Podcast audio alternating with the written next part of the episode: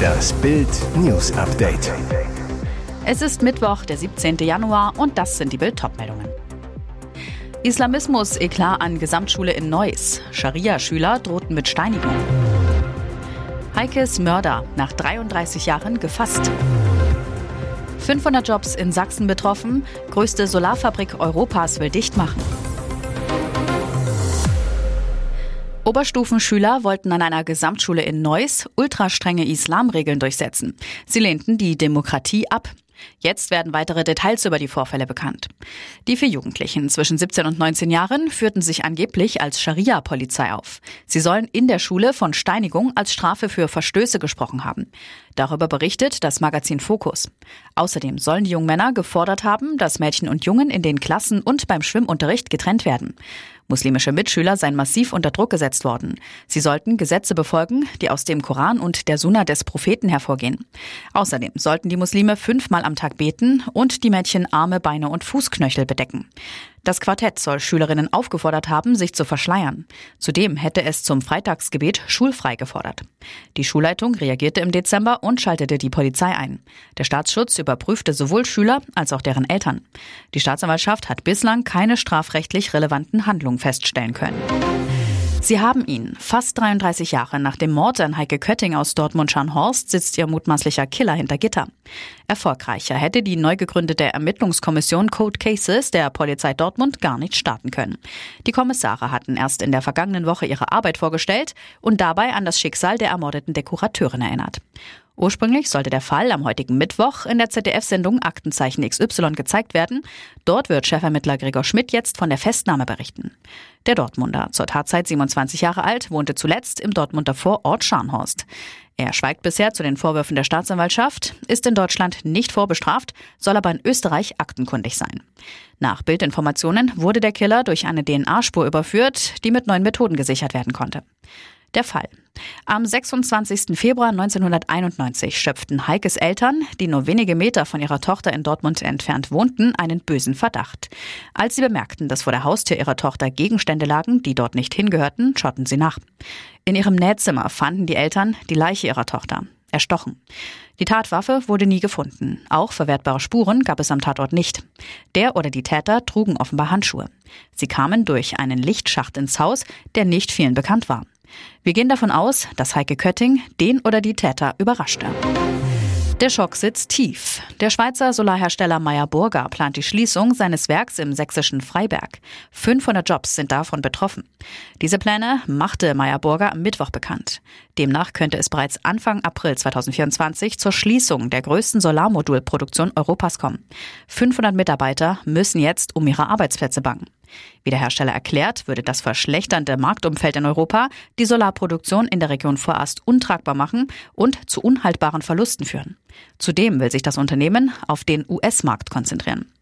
Eine endgültige Entscheidung soll bis Mitte Februar fallen, sofern keine ausreichenden Maßnahmen zur Herstellung fairer Wettbewerbsbedingungen in Europa, etwa durch Resilienzmaßnahmen ergriffen werden. Klartext, wenn es keine überzeugende Solarförderung vom Staat gibt, wird Meyerburger die Modulproduktion in Sachsen schließen. Deutsche Solarhersteller warnen schon länger vor Dumpingpreisen durch Module aus China und verweisen auf deutlich bessere Bedingungen in den USA. Der Bundesverband Solarwirtschaft hat die Bundesregierung aufgefordert, den Aufbau großer, wettbewerbsfähiger Solarfabriken zu unterstützen. Hauptgeschäftsführer Carsten Körnig mahnt, andernfalls ist der Zug für eine erfolgreiche Wiederansiedlung der Solarindustrie in Deutschland endgültig abgefahren. OP am Bauch, Prinzessin Kate im Krankenhaus. Sorge um die Princess of Wales.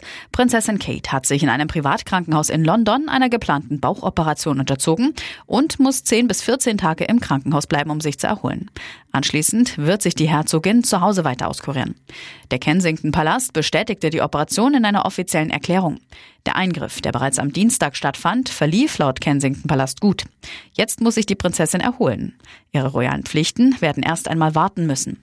In der Erklärung ließ der Palast über Ex verlauten, ihre königliche Hoheit, die Prinzessin von Wales, wurde gestern wegen einer geplanten Bauchoperation in die Londoner Klinik eingeliefert. Aufgrund der aktuellen medizinischen Beratung ist es unwahrscheinlich, dass sie vor Ostern wieder öffentliche Aufgaben übernehmen wird. Um was für eine Operation es sich genau handelt, dazu machte der Palast keine Angaben. Laut der britischen Zeitung Daily Mail wird in Großbritannien davon ausgegangen, dass es sich nicht um eine Krebserkrankung handelt.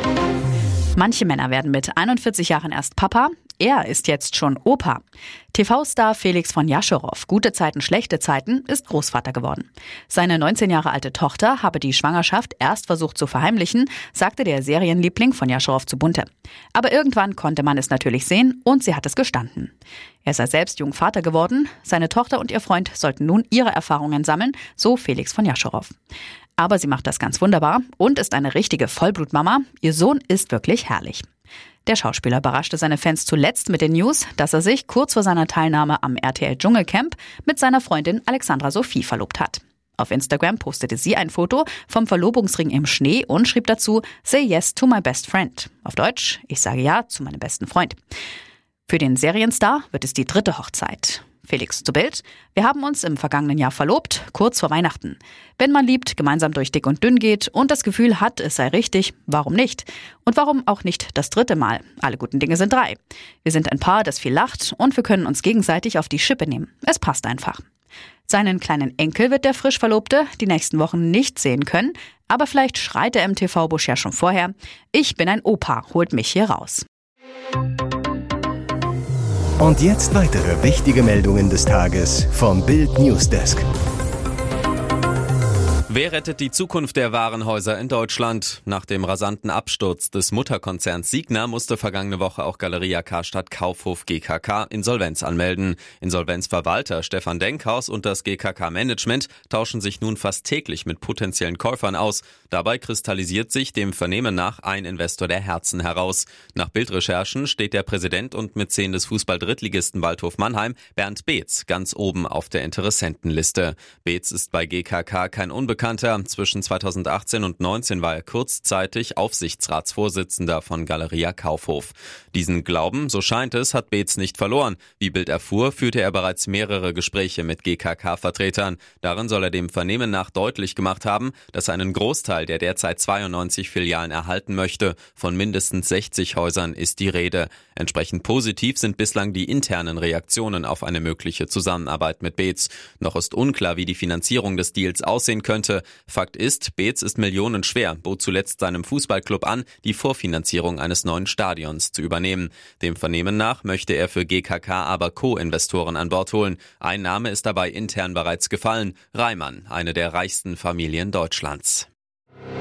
Das war der Skandal der laufenden Session. Karnevalspräsident Frank Mais hat anzügliche Knutschsprüche über eine Grundschülerin gemacht. Dafür hat ihn die Prinzengarde St. Augustin jetzt vor die Tür gesetzt. Aufgrund der Geschehnisse des vergangenen Wochenendes bei unserer Veranstaltung 11. Garde- und Tollitätentreffen fand kurzfristig am heutigen Abend eine außerordentliche Vorstandssitzung statt. Hier wurde einstimmig beschlossen, sich mit sofortiger Wirkung vom Präsidenten Frank Mais zu trennen, so Pressesprecherin Jessica Schaal am Dienstagabend in einer Mitteilung zu Bild.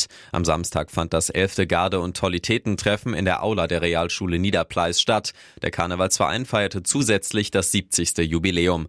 Der Prinzengarde-Präsident stand immer wieder als Moderator auf der Bühne. Laut einem Bericht des Kölner Stadtanzeigers soll es dann zu mehreren anzüglichen Kommentaren des Präsidenten über ein Mädchen im Grundschulalter gekommen sein. Er soll unter anderem gesagt haben, endlich kann ich mal mit dir knutschen, ohne dass deine Mama mit mir schimpft. Hängst du an mir? Ich liebe es. Jawohl. Die kann knutschen wie ihre Mutter. Das Echo in den sozialen Medien war riesig. Auch eine Rechtsanwältin kommentierte das Verhalten des Präsidenten gegenüber Bild. Sie sagte, dass sie den Fall bei der Staatsanwaltschaft Bonn eingereicht habe, mit der Bitte zur Eröffnung eines Ermittlungsverfahrens.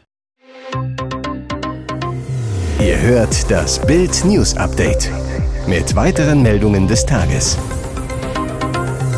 Im September wird in drei Bundesländern ein neuer Landtag gewählt. Sachsen, Thüringen, Brandenburg. Immer drängender wird die Frage, was passiert, wenn die AfD, die in allen drei Ländern vorn liegt, auch nur eine Wahl gewinnt.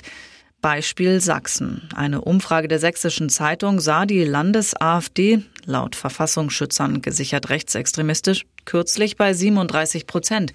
Scheitern mehrere Parteien, zum Beispiel SPD, FDP, an der 5-Prozent-Hürde, könnte die Rechtsaußenpartei bereits mit 40 Prozent alleine regieren.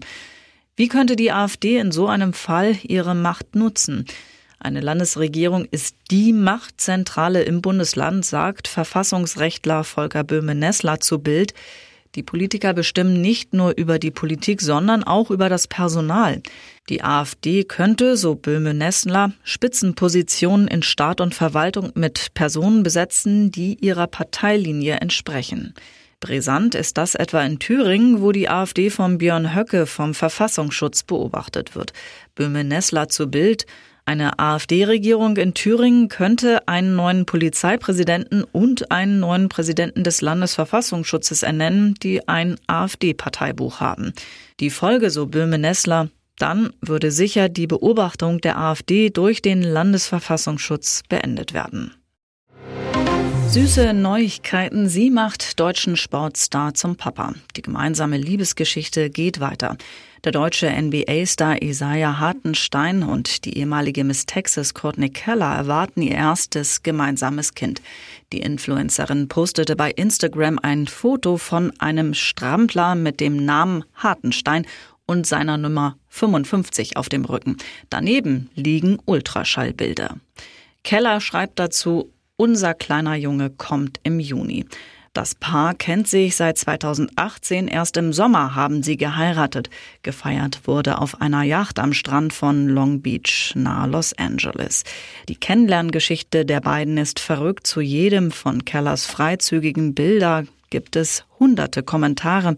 Langfristig im Gedächtnis ist ihr aber nur ein eher unscheinbarer von Hartenstein geblieben. Du hast das schönste Lächeln. Der New York Post erzählte Keller, dass die beiden in den ersten drei Wochen stundenlang via FaceTime gesprochen hätten.